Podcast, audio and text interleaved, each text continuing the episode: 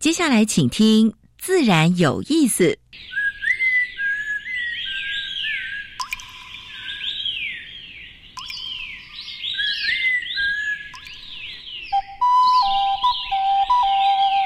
大自然是最能启发人心、最迷人的教室。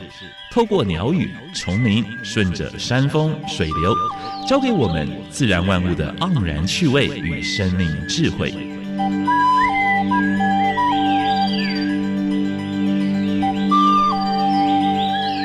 走过来，走过来，仔细听，仔细听，自然有意思。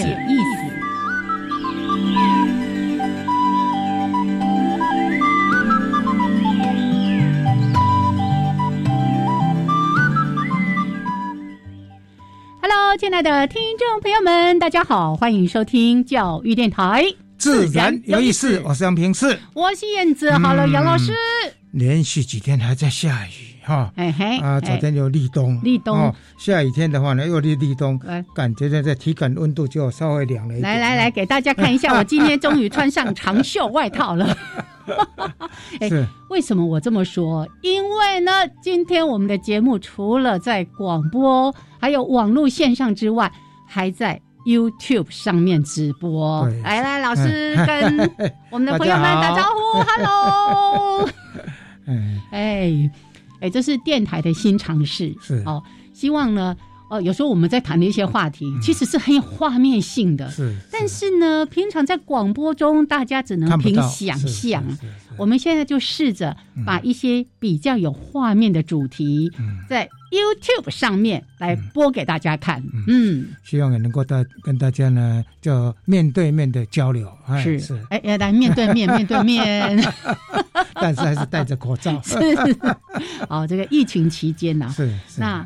说到疫情期间，今天真是非常的胆战心惊的那个前半个小时，我们的来宾，哎哎哎，陈灿荣先生，他确诊了，所以呢，等一下我们会用嗯让直接连线，我们用 Google Meet 跟老师做视讯哈，大家呢就像上课一样。听我们陈灿荣老师在线上跟大家说，哎，今天说什么？嗯，秋冬赏樱，对对对，很多人说啊。尤其哦，我们现在陆陆续续都会有听到一些朋友说：“哎呦，我是不是眼花了？我怎么觉得我看到萤火虫呢？” 没错，你真的不是眼花。台湾真的是宝岛了，一年四季，而且每一个月份，全台湾在各地你都可以看到萤火虫。是，这在全世界是少有的。对，尤其在温带地区，你大概只有夏天啊，能或者秋天能够看到萤火虫。台湾呢，从春天直到冬天，对啊，每一个月份都有。虾米一年四季都有呢，是是是，尤其秋冬季节的萤火虫跟春夏其实是很不一样的。打架，而且它不是细致的细致的，它是连续光，更更更，哎，对对对，而且蛮漂亮的。对，今天十一月八号，是，然后接下来真的昨昨天立冬嘛，是，我们就为大家来安排，尤其在冬季怎么去赏萤，你会赏到哪些萤火虫？到哪些地方比较可以看得到？对，等一下陈灿荣，他叫做陈灿莹，会跟大家分享啊。阿莹老叔啦，阿莹已经做二三十三十年有啊了哈。真的，今天其实哦，本来我要说有两个那个萤火虫专家在现场，结果现在一个在线上，我们杨老师也是萤火虫的专家。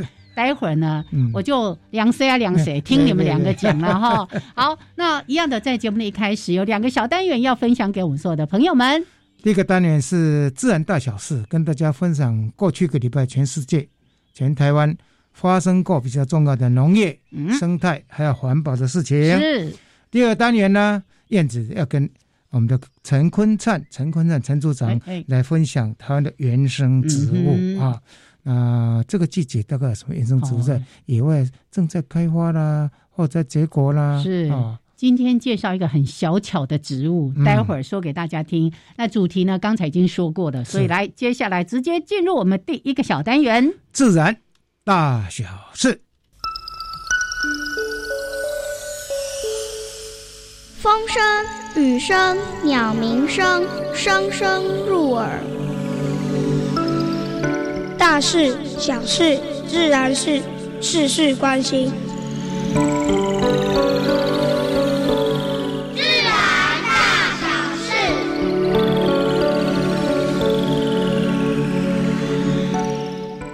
小琉球是台湾的观光重镇哈，但是小琉球呢，呃，大概的话呢，有一些游客到那边会有一些失序的行为哈，所以呢，呃，小琉球最近成立一个社区的巡守队啊，巡守队哈，就是他呃经过培训之后呢，呃，他会在呃整个区域海域还有在陆地地方去巡查。啊，如果说有偷序的，他会会会出来呃劝导了哦，小琉球加油！这个地方真的太美了。我今年夏天有去呢，我知道。哎，你去也看也看到海龟了。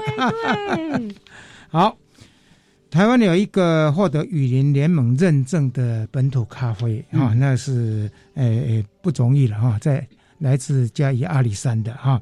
就是悠悠游巴斯这个咖啡庄园的咖啡豆啊，因为能够获得这个认证的，就是等于环保跟你盖盖章的了哈。是是，他也跟我们的麦当劳携手合作哈。我想这也是为部落创造一些宁夏经济。没错，好。呃，蛮多的作物和花卉，嗯，有一种叶螨，叶子上的螨类，小小一对，它经常在叶片，等到。叶子有点枯的时候呢，哇，后面满满的，维护啊，非常难防治，啊，非常难防治。但是呢，我们的毒士手，哈，毒士手就是也是也也可以叫做药师手啊。他们大概花了十几年的功夫呢，呃，开发了一支发光发光。呃，光杆菌，嗯嗯啊，一种细菌性的哈，是。啊，这种杆菌的话呢，它也是来自于大自然，哈，用了之后呢，呃，也蛮环保的哦，所以是生物防治的生物防治的方式，对对，好。最近大家如果看到那个电视报道的话，说吉安，吉安是蛮重要的，呃，东部的米的出产地，对不对？花东的米都超好吃，但是上次碰到那个。在在在在异常的天候，就是它在开花的时候下大雨，哎哎哎，结果呢，造成蛮多的水，哎，大概六十公顷吧，的水稻就产生不忍症，不忍症就白碎、裂碎啊，哎，没有没有没有授粉，对，就是空变成空包蛋，空包蛋啊，所以这个受损面积达到六十公顷啊，当然农政单位也在注意说要怎么来补偿啊。武陵地区现在也是台湾哎。游览的热点，但是呢，很不幸的就是有猴子的地方就有民众的喂喂食，一喂养它就过来，对，所以会造成骚扰现象。现在连那个什么，连那个垃圾桶都要加盖，要啊，所以这个部分的话呢，呃，他已经提出法则了，国家公园提出法则，还有那个那个那个邻居管理处哈也提出法则。如果你被被被被发现的，要开出三千块的罚单哦。老师说是喂食猕猴的事情吗？对对对对对对。那个十月份去的时候，真的发现猕猴好多，一群一群。是。那你就安安静静让他们过去，对对千万不要喂食，对，也不要害怕。好，我们有一个城市啊，新北市啊，就是它的燃煤机组全全部退场。十月底全部退场啊，所以它是变成台湾诶目前唯一的一个无煤无煤城市。哇，新北市跟他拍拍手，拍拍手，拍拍手啊！在阳明山国家公园跟那个慈心基金会哈，慈心有基金会的合作之下，阳明山我们到我们那时候看海鱼，看绣球花啊，对呀，在地高哦，在竹子湖那里，对不对？但是呢，过去他们也都有喷药。现在的话呢，经过就是呃友善农耕的方式，它不使用农药，不使用化肥，而且他们发现农民发现说这样的话呢，那个植株更健康。是啊，所以这个呃，如果大家在这个地方去买花也比较放心，对不对？去采花或者是说去去去踏青的时候呢，哎，比较他放心。真的耶。我曾经想过这个问题，很多人很喜欢买切花回去插花，对不对？那万一这个花卉是已经喷了很多农药，那不是随着花香就带回家了，对不对？对 对对。好，二零五零年之前，全球三分之一的冰川大概会全部消失。在如果大家很喜欢到 Yellowstone 哈去看那个冰川，也是也是蛮浩大的，对不对？超美。对啊，那个那个也会消失，幸免于难了。其实呢，这。呃，在在在在疫情前几年，我到呃欧洲几个国家去看，真的冰川整个都退化掉了，哎，所以这是真的了，就是说，呃，减碳了，要加快步伐哈。最后跟大家分享的老虎，老虎在东南亚十几个国家都出现，嗯，但是今年没收的老虎超过往年，那表示什么呢？走私，对，不光是老老虎本身了，还有它的器官，嗯。啊，所以还是有人在利用这些东西，真的，真的不应该了啊，真的不应该。这个新闻里面有提到说，老虎属于大自然，并非属于人类。是，其实其他的野生动物都一样。对，嗯，所以应该要加以保护的。是的，这是跟大家分享的自然大小事。等一下，燕子跟坤灿跟大家介绍台湾的原生植物。是的，好，那待会儿呢，我们就先消失在画面上。待会儿呢，周天时间，我们再跟大家好好的聊一聊秋冬赏樱这个主题。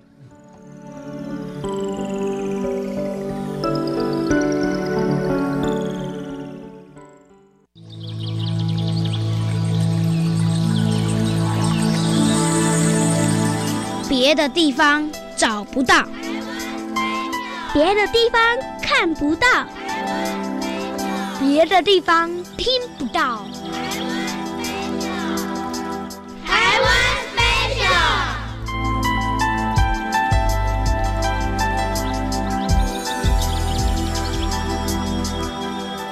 欢迎朋友们加入台湾 special 这个小单元，我是燕子，来为大家邀请到溪流环境绿化基金会技术组的组长陈坤灿组长。Hello，坤灿，燕子好，各位听众朋友大家好。是来坤灿为大家来介绍台湾原生植物欧曼，这是一个还蛮纤细的蔓藤，对它那个茎啊。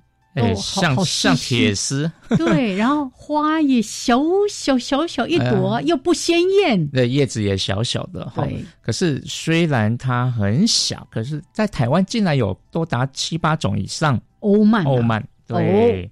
所以它的种的这个分化还蛮多的哈。那这个大家会种它，主要是为了蝴蝶啦。对，它是个蝴蝶的食草。对，是一个重要的食草，大概会有三四种斑蝶类的这。毛毛虫需要吃它。我我上次在欧曼上面看过那个蛱蝶的幼虫，超漂亮。对，那个红色的棘刺，我现在忘了它叫什么名字。哦，好好多种，好多种，就是斑蝶类的啦。是，那种到未必会有蝴蝶来啦，主要是你大环境有没有它本来的族群。是，否则你种了马西莫菜缸啊，你都不底下的活 活动啊。对呀，像像我有种这个华塔卡藤哦。结果真的来了好多这个淡小文青斑蝶的宝宝哈，哎，每次都快吃光了。是是，但是植物不会死，嗯，也蛮厉害的哈，就是会在发。那蝴蝶的这个一个世代就将发生了哈。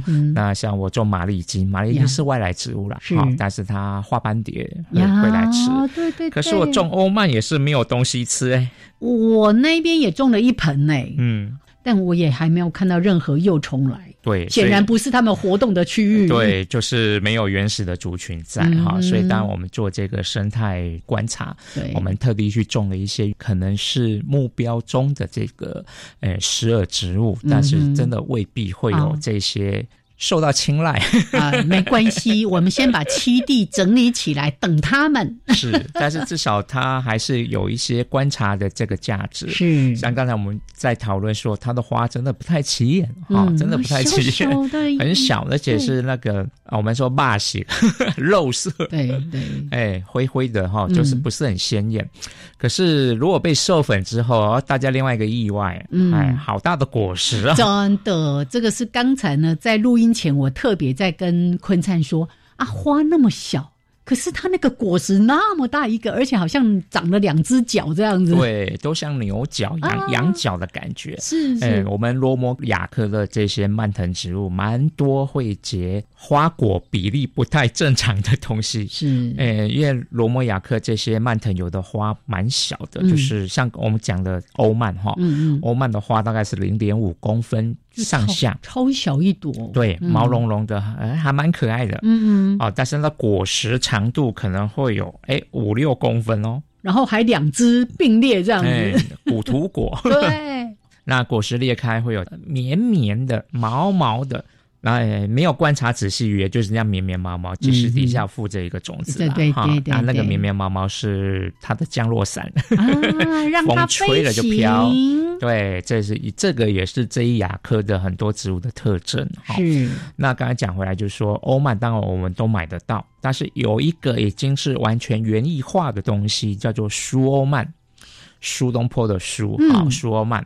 那这个是中兴大学的这个研究生哈，嗯，他的论文就是做欧曼啊，他全台湾采集，后来在这个恒春半岛的珊瑚礁哈礁岩上面采到一个，哎，不太一样，因为一般的欧曼都是嫩茎缠绕去攀爬，是，但是苏欧曼不是，基本上比较不会。然后是盘在椒岩上面，哦，啊，有点匍匐啊，垂下来，嗯，然后它的叶子呢比较圆，比较亮，哎，所以观赏价值比较高，所以已经是园艺化的东西了，哦，很漂亮。所以如果说去光花市看到的话，哎，觉得它叶子油亮油亮还不错的话，可以考虑买回来种。哦，也是台湾的原生植物，特有种，特有种，因为在恒春发现的，对。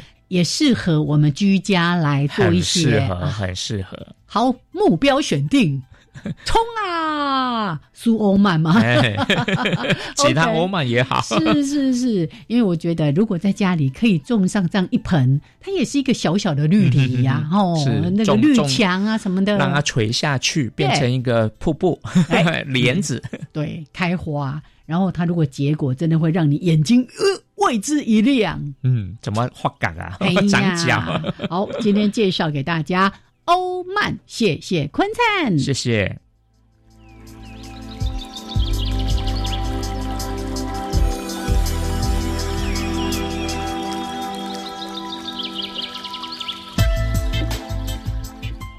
好，现在时间是上午的十一点二十二分，欢迎朋友们继续加入教育电台。自然有意思，我是杨平是，我是燕子。本来啊，今天是要很优雅的在 YouTube 上面跟听众朋友们、跟网友们打招呼的，结果突然呢，我们的阿莹老师 要出门的时候呢，赶快验一下，结果跑出两条线。啊！结果我跟杨老师总共六条线，没有啦，四条线啦，冒惊。哎，三条线呐，一条两条，来，我们来跟阿莹陈灿莹、陈灿荣老师打招呼。杨老师，你好，好，姐你好，是不好意思，不好意思，真的是很很快，没有，就是因为临时要出门前想说再做一次，因为前天我已经做过了，然后上个礼拜我做了两次，总共做了三次，包括今天第四次，前面都是阴性的，这样。子，所以。哎，只在做个确认这样。对，我就跟老师开玩笑说，你应该来上完节目再验的。结果我们回去两个都验出来了。怕，因为我就怕怕怀疑。因为在密闭空间了。对了，他蛮不错的哈。对对对，很有很有警觉心。谢谢你保护我们。应该的，应该的。对，但是呢，这个大家呢，就只能在荧幕上面，不是看到。陈灿荣老师跟我们一起在录音间，是是是。哎，今天会有点像上课的样子哦。老师还准备了 PPT 要帮大家来分享。好，只能这样子了。是这样。他跟我们分享的是秋冬的萤火虫啊，这是台湾的呃每年大概第二季的赏萤季，就是开罗。是好，那我们还是听阿莹老师来跟我们说说，下面一年四季真的在台湾都看得到萤火虫吗？OK。那我就切换成我的 PPT 哦。好，好，好，OK。大家那个做好好，准备开始上课了。只能这样子做。其实哦，我发现到聊天可以聊很多一些比较比较有趣的状况，但是你用 PPT 的话，变成是一个有系统的谈谈这个秋冬的萤火虫。不晓得。老师跟叶子姐，你这样看得到吗？OK OK，看得到看得到哈。OK OK，好，这里面我的照片哦，都是摘录在二零零三年我的一本著作，在台湾萤火虫里面书里面，所以图片都是从里面出来的这样子，跟各位做个说明。那其实我们今天最主要的谈的就是秋冬的萤火虫嘛，哈。那讲到秋冬萤火虫的时候，其实就要了解一下在台湾有萤火虫的整个发生的状况。那一般我们大家的印象比较深的哈，比较有印象都是在三到五月这段时间，这个是台湾的第一个萤火萤火虫季，第一个萤火虫季，对啊，好啊，第二个季节是在十到十二月，你从这个曲线的高度，你就可以概略知道。只是很多人一般会没有注意到，就觉得十月、十一月怎么会有萤火虫？已经进入到秋冬，甚至到十二月很冷了，怎么会有萤火虫？那其实是很多人在冬天的时候不会到野外去看所以会不知道，一冬天有萤火虫。对，还有冬天的萤火虫有一个现象哦，他们很多种类都会早早上班，早早下班，所以。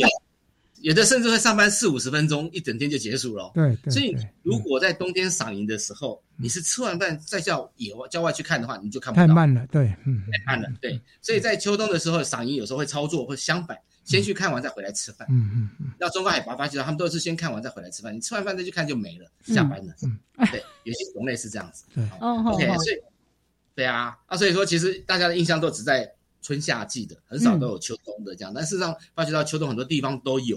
哦，很多地方从这个图也可以看得出来哈，呃，在夏天的时候是有萤火虫，但那数量就没有那么多，对不对？没那么多，对，嗯，对对对。然后其实我们从这图里面会看到，也会看到，不过这个讲到岔题了哈。从这个图里面，我后来发觉到，我也可以看出它的整个生活史的状况。嗯，哎，如果它每年固定在一个时间出来的话，那这个物种它的整个生活史就是以年为单位，比如说一年、两年。嗯，但是你看这条绿线。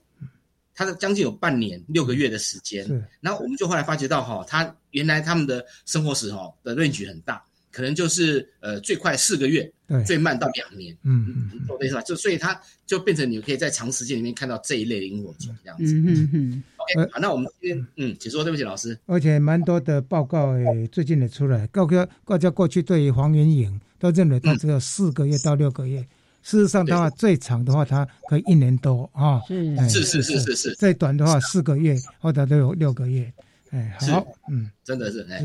OK，那所以这种萤火虫就会发觉它整个发生期会很长，这样子。嗯。OK，然后接下来看一下这一个，然后哎，对不起，我刚刚是要讲这里哈，就是一般在二月里面是萤火虫最少的时候。嗯。刚好那段时间，我有时候会开玩笑讲说，那段时间刚好是大家要过年嘛，所以萤火虫也要。还是有了，但是数量比较少。对对，因为这个图表是垦丁地区除外，是是是。所以我如果把垦丁地区的列进来，就你会发觉到二三月其实它是一个数量很多的哦，因为那里天气还够温暖，对不对？已经到热带了，端端黑嘛哈，是对端黑，对，就端黑就是新的名字叫中华会影，对对对。所以呃，其实呃，从这两张图里面来做个结论，就是在台湾其实一年四季都有萤火虫。你只是在不同的时间，你可能到北部，可能到低海拔，可能到中高海拔去看，就可以看到萤火虫。嗯嗯嗯，对。OK。可是哦，像刚刚在讲说，虽然一年四季都看得到萤火虫，但是好像它们主要出现的季节也是会有一些差异。例如说，秋冬出现的萤火虫跟春夏就不太一样，对不对？春夏大部分在浅山的地方啊。啊，或者平地，但是呢，那个秋冬的部分，它也有从平地一直到呃到浅山，一直到比较高海拔的山区。哦，是是是是是，对对对啊，所以这台湾其实是一个萤火虫的宝宝岛。嗯嗯，对。OK，然后这个就是让各位知道一下，就是萤火虫出来的状况在台湾的部分这样子。嗯。然后这些秋冬出来的萤火虫到底是哪些萤火虫？刚刚叶子姐有讲到嘛，它是。不同种类嘛，哦，那哪些类群？其实整理起来会发觉到，它其实是是有一些类固特别的类群哦。你看哦，在台湾目前的萤火虫种类有十五个属，哦，将近七十种，有七有十五个属啊。这个是我整理出来，来，掉掉掉掉掉掉掉，来，各种萤火虫都出来了。对，OK，然后里面就删掉哦，就是只留下冬季出来的这些种类，我把它删掉，那留下白色的那些，就是我们接下来在秋冬看得到的类群。哇，其实种类还蛮多的了哈。是是是，所以发觉到主要集中在短角穿蝇鼠。是是是，哎，然后穿蝇鼠只有一种，嗯，然后另外一个扁蝇鼠跟垂须蝇鼠这两种萤火虫，扁蝇鼠跟垂须蝇鼠，它其实算是比较比较稀少的种类萤火虫，它的观赏价值不高，因为它们的发光现象不明显。OK。主要要看的就是三窗萤跟短角窗萤这一属。好，来那个阿莹老师，我们先跟听众朋友还有网友们先聊到这边，时间十一点二十九分过四十三秒了哦。来稍微的休息一下，我们有两分钟的公益插播，回来再请老师好好帮我们介绍一下秋冬常见的这些萤火虫。好，谢谢老师，不客气。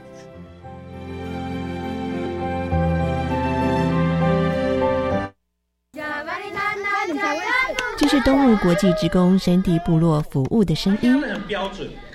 这是北医风信医疗团离岛卫教服务的声音。这是台大精神机构服务社陪伴病友的声音。无论何时何地，我们都将温暖快递到台湾每个角落。温馨快递节目每周日晚上七点到八点，一起温暖你的心。高中只要毕业了之后，你想要做什么呢？我决定申请青年储蓄方案，先去工作或当志工，累积经验，未来更有方向。而且先工作，政府每月还额外帮我储蓄一万元，三年可存三十六万元哦。我也要参加，申请时间到一百一十二年三月十六号，赶快上网申请青年教育与就业储蓄账户专区网站，电话专线零二七七三六五四二二。以上广告是由教育部提供。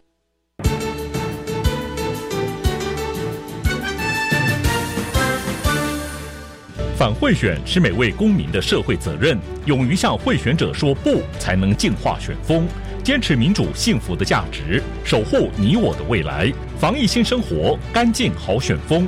检举贿选，请拨打零八零零零二四零九九，拨通之后再按四零八零零零二四零九九，拨通之后再按四。以上广告由法务部提供。加外加外，阿玛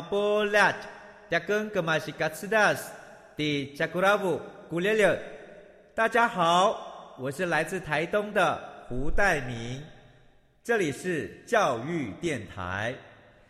那罗哇那咿呀那呀哦哎呀，那是你呀鲁玛的呀恩哦，朋友们就爱教育电台。好，现在时间是上午的十一点三十二分，欢迎朋友们继续加入教育电台，自然有意思。我是杨平视，我是燕子。现在跟我们对谈的是台湾一个非常有经验的陈灿荣陈老师，是谈的是秋冬的萤火虫。哎，那个荣呢，代意的是萤，所以荣叫以阿萤老师。阿萤老师，你在线上吗？啊，Hello，Hello，有在线上，有有有。在线上好，嗯，今天呢，我们的朋友们在 YouTube 上面会看到很有趣的画面，就是我跟杨老师在电视墙两侧，我们两个像那个左右护法，尴尬。对 对，然后那个老师呢就在呃，阿莹老师在正中间，还有他的 PPT 的画面。不过我觉得也蛮有趣，刚好有这个机会。好像邀请大家一起来听阿莹老师上课。对他这个有这个 P 那个那个 PPT 这样子出来的话呢，更有系统的在介绍萤火虫。是的，好，那我们刚才其实有老师那个变魔术，雕雕雕雕雕雕，把呃秋冬看不到的已经把它弄掉了，对不对？那我们是不是开始来先介绍一下大家比较常见的一些萤火虫？嗯，是。在这四个类群里面啊，就是在秋冬出来的窗萤鼠、短角窗萤鼠，还有扁萤鼠跟垂须萤鼠这四个鼠里面，原则上我们会赏萤有赏萤的价值的，主要是窗萤鼠跟短角窗萤鼠。为什么呢？因为扁萤鼠跟垂须萤鼠它们的发光形式都很微弱，哦，就而且它就就是雄虫了。它就发光形式是很微弱的，所以在观赏上是不是就是不是很容易引起但是这两种虫子的长相都长得很酷啊！那个扁萤是最大的，对不对？对，扁萤是最大的。那个双色垂须萤，那个那个那个那个触角，哇，很酷，对不对？漂亮，是是是，对啊，所以所以所以说，看我们要看哪边嘛？一般游客要看的就是萤火虫发光，对。但是比较有成进阶版的话，就会看不同种的特殊的萤火虫。嗯，是这。很多人都会这样形容，就是如果它不发光的时候，其实看起来跟小蟑螂很像。你等下看到 比蟑螂漂亮多了，拜托。你看啊，我现在介绍这四属，哦，这四属萤火虫。哎，你看哦，这四个啊，可以看到图片了。是是。OK，啊，你看扁萤，它是一个台湾算是 比较大的萤火虫，尤其是它的雌虫，有时候可以大到三公分以上。是。哦，所以曾经在。呃，日本曾经也称这个它它叫巨萤，巨大的萤火虫这样子。对，哦，那垂须萤鼠就是刚刚老师讲的，它的触角很特别，垂须状这样子。但是我们主要赏的就是窗蝇属跟短角窗蝇属。嗯，短角窗蝇属并不是窗蝇属哦，它只是它只是呃多了两个同样有窗蝇这两个字。它跟窗蝇不一样的地方是它触角很短，你看那个触角就短短的，有没有？哦，是，嗯，对对，短短的这样子。然后窗蝇属嘞，它的幼虫这一种哈，它主要是它们台湾有五种，五种。都吃吃瓜牛而已。嗯嗯。然后短角穿蝇属的幼虫，它们只吃蚯蚓。是。所以它们食性是不同。嗯。那至于这个哈，垂须蝇属的幼虫也是吃蚯蚓。那扁蝇属的幼虫是什么都吃，只要有肉它都吃。嗯。所以在东南亚，它甚至会吃到鸡肉。嗯。你你很难想象 gay 吧？你怎么被它吃？哦。你带你带回来养的是吧？那个有有人带回来养，没错。但是他在现场就是在鸡肉堆里面，鸡的内脏就是到市场去买，然后人家当地人把内脏都丢在一块嘛，一个区域里面，哎去翻就可以翻到扁蝇的幼虫。是是是是，所以啊，它会咬人。就目前呃，好像还会还会刺痛红肿哈。哦，会哦会哦会溃烂哦。对对对。对啊，那个螳螂就是被它咬过就知道了，一手就烂掉。我们的萤火虫专家也被萤火 咬咬过，有有有。郑明伦郑先生郑博士，郑博士，对对对。好，那所以我们等一下要介绍的生态主要是这两类，是是。这个就是我们在赏萤主要是这两类，短角穿萤属，刚刚讲到有六种，穿蝇属有一种在秋冬出来这样子，是。然后扁蝇属在台湾只有一种，垂须蝇属在台湾也只有一种，我们也会带一下，让你知道一下有这种萤火虫，只是你看不到而已。啊。OK，那我们先开始看一下哦，这几种萤火虫，刚刚加一加，总共就是六七八九九种萤火虫了嘛。是，我把这九种萤火虫，秋冬在台湾出来的九种萤火虫列出来。左边是海拔高度，嗯嗯嗯，哎，哦，就是那个海拔高度。那你会看到，我们概率分哦，就是从一千五以下称它叫低海拔。嗯，哦，我们概率这样分，所以你会看到有些种类在低海拔也有。嗯哼，但是有些种类就没办法超过一千五以上了。嗯嗯嗯。那我们称这一类群大概叫中高海拔，是这样子。然后因为你看垂须蝇，黄水垂须蝇，它可以从低海拔到中高海拔。嗯。扁蝇属嘞，它会从也是一样哈，也是可以到中高海拔。所以我们如果在都会区，就是以台北地区来看的话，主要能够看到的种类大概就四种。嗯嗯嗯。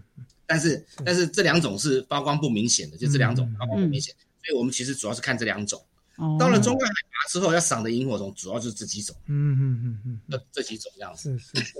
啊，所以就可以可以概率分出来。那你会看到一个有趣的现象哦，如果中高海拔的种类用扑扑，它的颜色翅膀哦有点淡淡乳白色，对对对，是。哎，雾化处理过了，对对，它都长这个调调，就是这样。嗯，然后这是看的是不一样。那你知道，就是我们在中高海拔跟低海拔看的秋冬的萤火虫，你都看得到，但是种类是不同的。是。哦。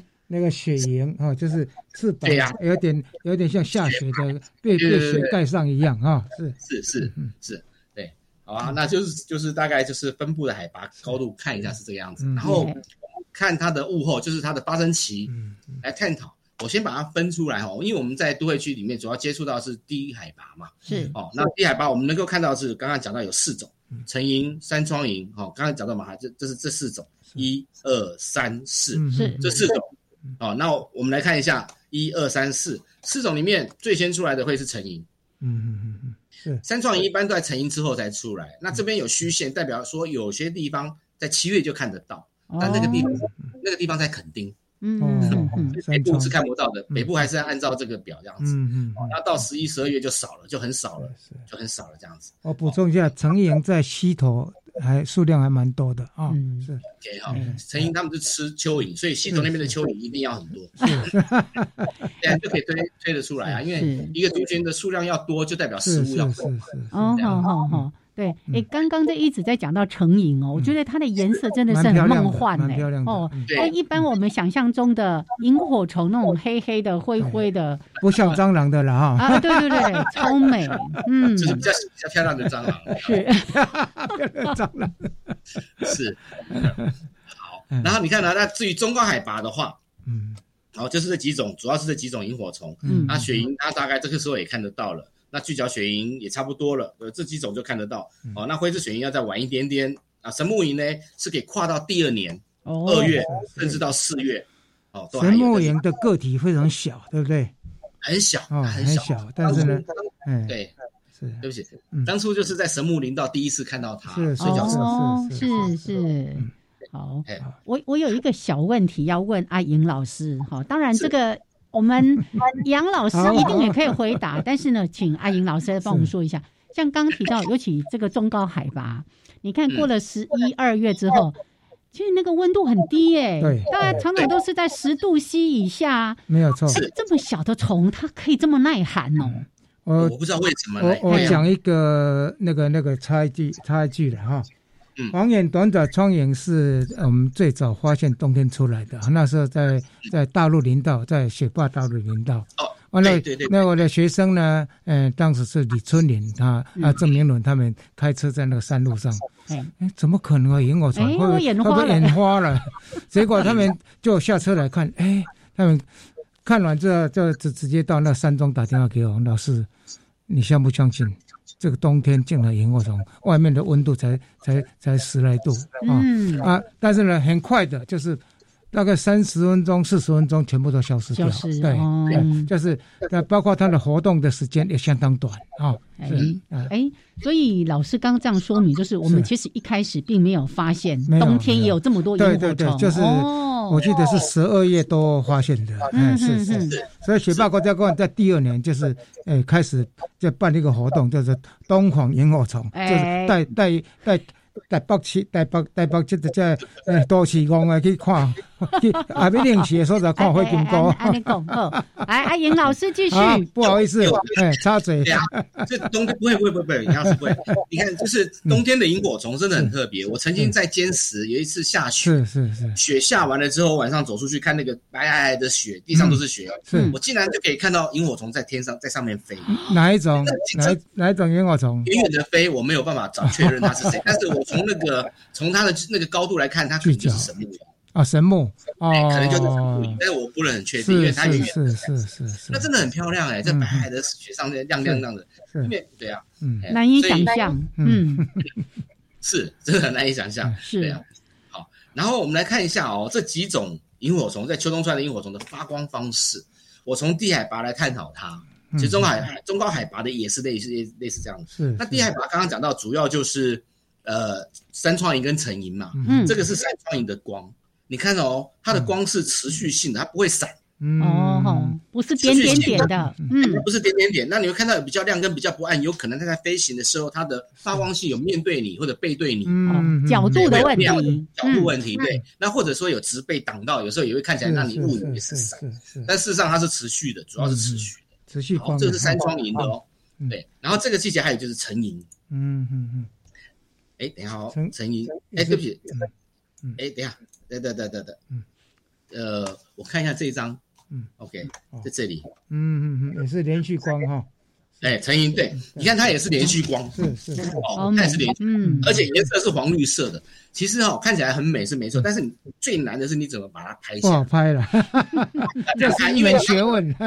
是那个技巧，因为你要对焦，你在晚上对不到啊，所以那个真的是靠你的眼力跟你的反应这样子。然后其实北部哈，刚刚讲的老师讲的哈，杨老师讲的那个黄缘短角窗萤，其实在北部也有，在台北也有，但是在压抑下来了。在哪个地方？在平陵跟乌来的高山，就是在宝庆宫那边。哦，宝庆宫六七百公尺，是是，对，那边看得到它哦，所以我会把它拿出来列出来跟各位讨论。嗯嗯嗯，它的光也是黄绿色，那所以要讲的是，冬天、秋冬出来的萤火虫在低海拔。它们的发光颜色都一样，而且发光的模式也都不同，都都一样。对不起，也都一样。哎，所以你分辨不出来，你只能从地域去分，它应该是谁，这应该是谁。那因为三创萤是算在这些在这三种萤火虫里面哦，算是最大的这只个体最大的哈，所以它的亮光会明显比较亮。嗯嗯嗯嗯，会明显比较亮这样子。然后这两种呢，个体都比较小，这两种都比较小，然后所以它就我们是从光的亮度可以。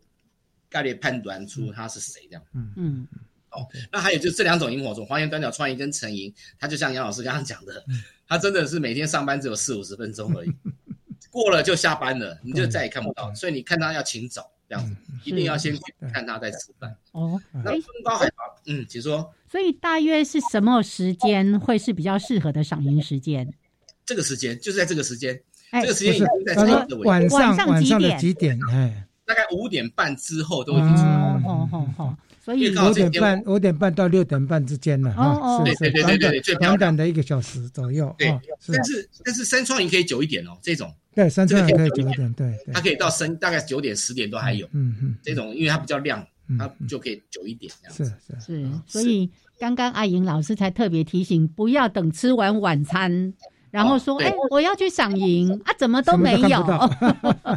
对啊，以前我在亲近农场那边，有时候跟他们聊到，曾经上过一次课，跟他们讲到说，这样的海拔里面其实有冬萤，他们当地人真的不知道。嗯，后来就是第二天的时候，他们晚上去看，就真的有哎，因为他们会不知道的原因，就是因为他们都吃完饭，或 看完电视。你看嘛，你想一想，你五点半这时候你在干嘛？五点半你可能在上班，可能在看电视，可能在做饭，所以你都不知道你家的萤火虫已经出来了。是。是，所以刚刚也提到一个重点，就是大家也比较不会在冬天的晚上。到原野当中、森林里面，所以一直都没有发现啊！原来秋冬也有这么多萤火虫。嗯，不过春天的萤火虫一般来讲的话，大概是从六点二十六点半左右开始啊，嗯，到差不多七点半、八点左右了哈。嗯嗯，所以他们活动的时间大概跟秋冬萤火虫也不太一样啊。是是，好，来，阿英老师，请继续。哎，好。那我们这时候就来比较嘛，这三种光，你会看到，其实这个就是我刚刚做的结论，它们的光颜色都一样，发光方式都是持续光，哦，那就是每个地方都是一样的东西啦，看这颜色都是都是一样的这样，所以刚刚讲到说，就是秋冬的萤火虫发光都是这个样子，哦，包括中高海拔也是这个样子哦，光也是这样。哦，所以变成我们在分辨它是谁，它是飞的高度呢？飞的高度呢，会不会不一样？或者嗯，有时候很难说，因为山川萤它原则上飞不高，可是有时候受到刺激，它也可以飞到树冠上去。嗯嗯，所以有时候我们只看光的亮度了。是是是。那原则上它都在树冠以下。高度都在树冠以下，不大会上去。为什么呢？因为秋冬的萤火虫，它的雌虫都不会飞，它飞太高找不到，找不到老婆。哦，了解。对，好，所以等一下你就可以看到他的女朋友长相。对对对，那个先卖一下关子哈，老师，我们先聊这边，稍微的休息一下。哎，好，十一点四十七分，我们待会来看看。我刚才已经先看过了啊，原来秋冬季节的萤火虫、飞的母虫都有一个很特别的特色，待会儿说给大家听。好，待会儿再回来哦。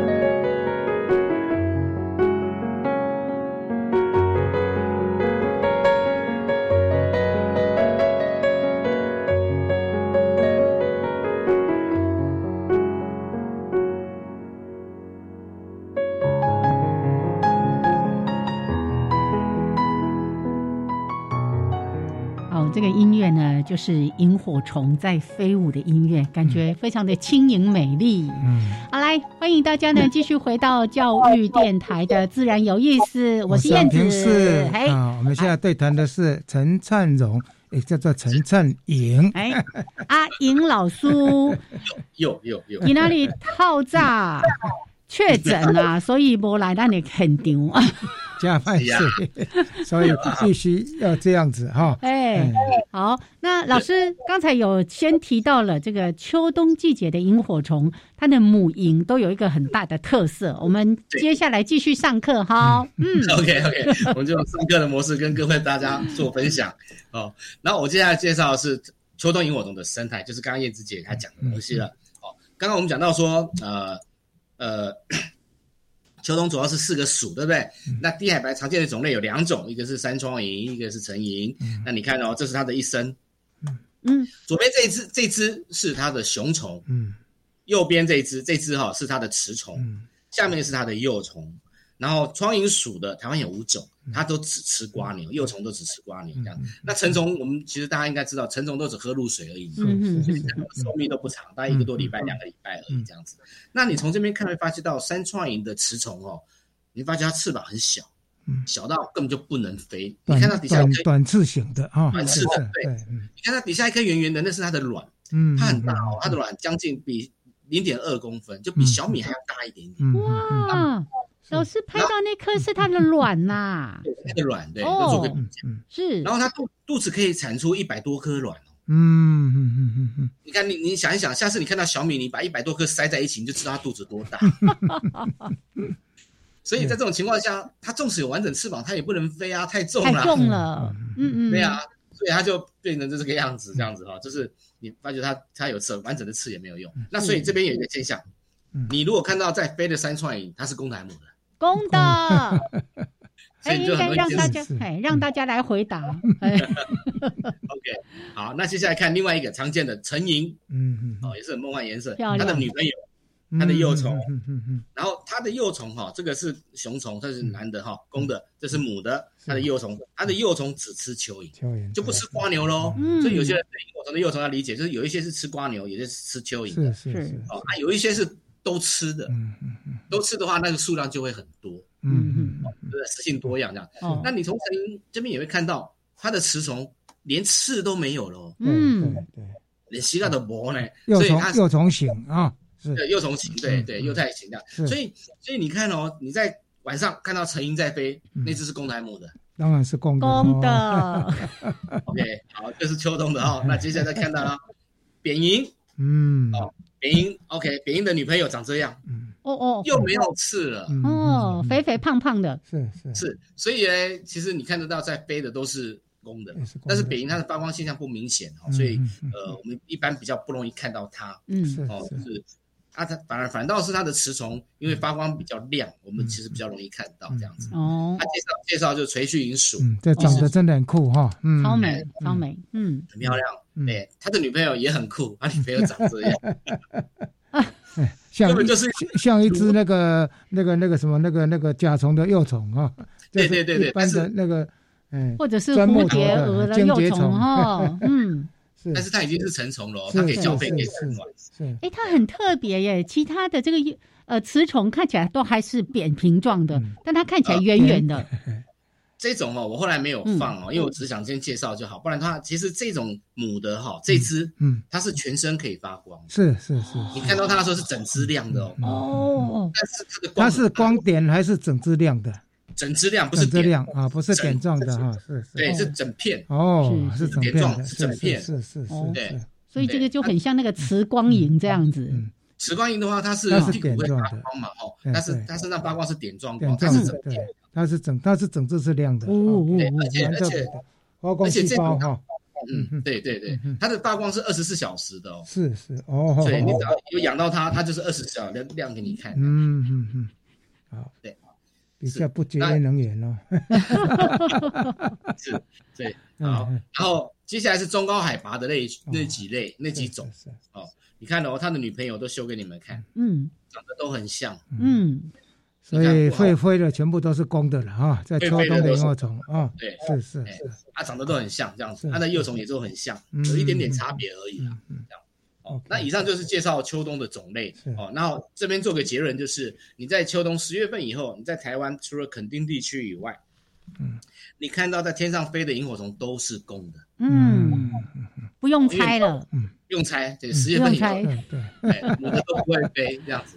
哦哦哦，肯定有公有母了哈，都会飞的啊。是是，嗯是，OK，好，那最后是神木营啊，神木营它的雌虫也是长这个调调这样子。嗯，那个体差不多几公分哈？我印象中它很小，很小，它大概是一公分左右，一公左右哈。话都有一些个体会不到哦，零点八、零点九这样哈。对，按母的也是，嗯，一般来讲哦，嗯。呃，母的会比公的大，但是神木云的母的会比公的小哦，还蛮特别的哦。所以你知道吗？这个母的哈，它产卵，我们在养它，产卵顶多就几颗哎，一次母的生蛋蛋就几颗而已，嗯各位是是是，就小了，然后蛋又很大，嗯嗯嗯。OK，那以上就是跟各位分享，就是萤火虫的部分，就是秋冬的种类。是不是介绍一下，就是要在哪地哪些地方来欣赏这些萤火虫？热点热点对。好，好，那我先讲一下以低海拔，因为我们刚刚讲到低海拔主要是山川营跟层营这两种哦。它其实你只要在没有光害还有被被过度开发的浅山地区都可以看到。我这边没有列出来，因为实在是竹繁 太多了，太多了。我们这样讲好了哈，就是以台北地区来看的话，只要台北盆地周遭的地区几乎都有。嗯嗯。那比如说新店，嗯，新店就有喽。嗯，新店山区就有了，因为新店四山四座山应该也有啊。对，四座山应该也有，倒是那边我倒没有去调查。有。对，嗯对。然后你看，这台北盆地像新店啦、平溪啦、石碇啦、深坑啦，哦，然后阳明山也会有，阳明山国际公园有，对，是是是，对啊，像双溪啦，一直到那个平林上去到，哦，就是到宜兰那边礁溪那边也都有。中中部地区呢，中部。中部地区，呃，就是它概念就是浅山地区嘛，所以像看淘米啊，嗯，淘米，哦，淘米社区，嗯，对，那边也都有。那其实溪头也是一样，溪头大概一年四季都可以看到萤火虫啊。溪头是是是是，因为尤其是被保护下来的地区，其实在萤火虫都看得到。所以哈，其实，在浅山地区，包括南部高雄，嗯，哦，像台南的那个关子岭东山，哦，那个头那个那个呃砍头山，东部呢，东部地区呢。东部也是，东部它像你看，我们最近在台花莲做调查，是。花莲像那个连那个大龙大富平地森林园，对对对对，海拔才一百多公尺那种地方，旁边也都看得到。对，然后那中央山脉地区，好像那个池南森林游乐区啦，哦，或者说鲤鱼潭呐，复原蝴蝶谷，是。都都都很容易看到，这个时间都很容易看到。台湾真的是赏那个赏萤的宝岛哈，是。是是真的，哎呀，你只要愿意去的话，你都会看到这样子。嗯。好，所以这些是低海拔，嗯，对，低海拔。那中高海拔嘞，其实我想讲的是比较有名的，嗯，你会发觉到它都是森林游乐区，哦，所以我会建议是森林游乐区，为什么？因为它会有人员管制，对对，然后会有一些就是约制，哈，就是变成你在赏萤的时候，变成我们很怕，我我个人比较不会去介绍秘境这种概念的东西，因为秘境的话变成晚上出来活动哦。对对对对，而且秘境有个现象哦，我带你今天带你去秘境，然后下一次你就不用我带，你自己就可以带你的朋友去秘境。然后到后来会把会把基地踏坏掉，对不对？是，对，因为秘境往往都是交通不方便的地方。对对。哦，所以到后来你就会产生一些一些干扰、一些破坏，就有这种问题。所以我会介绍，都是介绍。有有人管理的地方，我建议诶民众就去那边，而且往往去那边，他可能也很多都是环境场域认呃认证场域啊，安全的哈，安全，然后会有比较深度的介绍，深度的活动这样。这个安全很重要，非常重要，而且在晚上活动。对对，这个安全不是只有人安全，虫也要安全，对不对？是是是。否则有时候真的像老师刚刚提到的各种的秘境，然后你一踩踏之后，可能把它的栖地都给破坏掉了。对对啊，因为秘秘境没有人管制嘛，没有人约制这样子，所以大家就比较随性。是是。像你看哦，同样是森林游乐区。以大雪山来讲，它就它的海拔，它从三十四 K 一直往到最上面去，海拔不断的在在更易嘛，嗯，所以其实就会发觉到，它在 收标口的时候，那边可能是聚焦雪营，那再往上的话就变成木营，就是 就就会有这样明显的区别开来。像光谷森林游乐区也是啊，就是它那边是黄原短角窗营，但是你再低一点的话，可能就是山窗营了，是，因为海拔不够高了这样子。哇。所以会随着海拔高度不一样，你遇到的这些萤火虫就不一样了。对，真的像大雪山，我很喜欢，但是也有重叠的了哈，嗯嗯，也有重叠的，对，它中间会有一段重叠，它过了之后就是都是单独那一种，对对对，OK。像以前我们在大雪山森林游乐区之前，从二十六 K 一直往三十四 K 中间这样做调查，就像刚杨老师讲的，重叠的点大概就是在二十八 K 到三十 K 之间，嗯嗯嗯，那段时间就会有三四种冬天的萤火虫混在里面，然后再往上。就是单独的了，再往下也是单独的了，这样子。是好，所以呢，也跟大家稍微介绍了一下，在低海拔还有中高海拔有哪些可以去赏萤的地方。但最后，我一定要请阿英老师也帮我们提醒一下，去赏萤的时候应该要注意到的一些事情。剩下一分钟哦。嗯，OK，好，其实就是第一个安全是最先考虑的，先考虑自己的安全，然后再考虑到萤火虫的安全，一定是这样考虑。嗯，那我们自己的安全呢，就是呃。就是你的你的地去的地方可能不要是落石容易它崩塌的地方，然后还有个穿着，你的穿着因为冬天嘛，有时候有些虫子会要小心被叮咬啊这样子，这是基本的赏萤的装备啦。哦，然后接下来对萤火虫的安全，对萤火虫的安全就是我们在看萤火虫的时候，尽量把干扰降到最低。是我讲的不干扰哦，你嗓音本身就是个干扰，嗯，我们是把干扰降到最低。最低的方式就是尽量不追不抓。嗯，在看萤火虫的时候，尽量把手电筒玻放上红色玻璃纸。是是是，照出来的光是红色的哦，对萤火虫的干扰比较低，这样子。OK，好，今天呢，我们已经听了阿英老师帮我们上了一堂秋冬赏萤的课，谢谢阿英老师，陈灿荣老师。好，那我们今天就跟大家分享到这边，谢谢，拜拜，拜拜，拜拜，还是要结伴。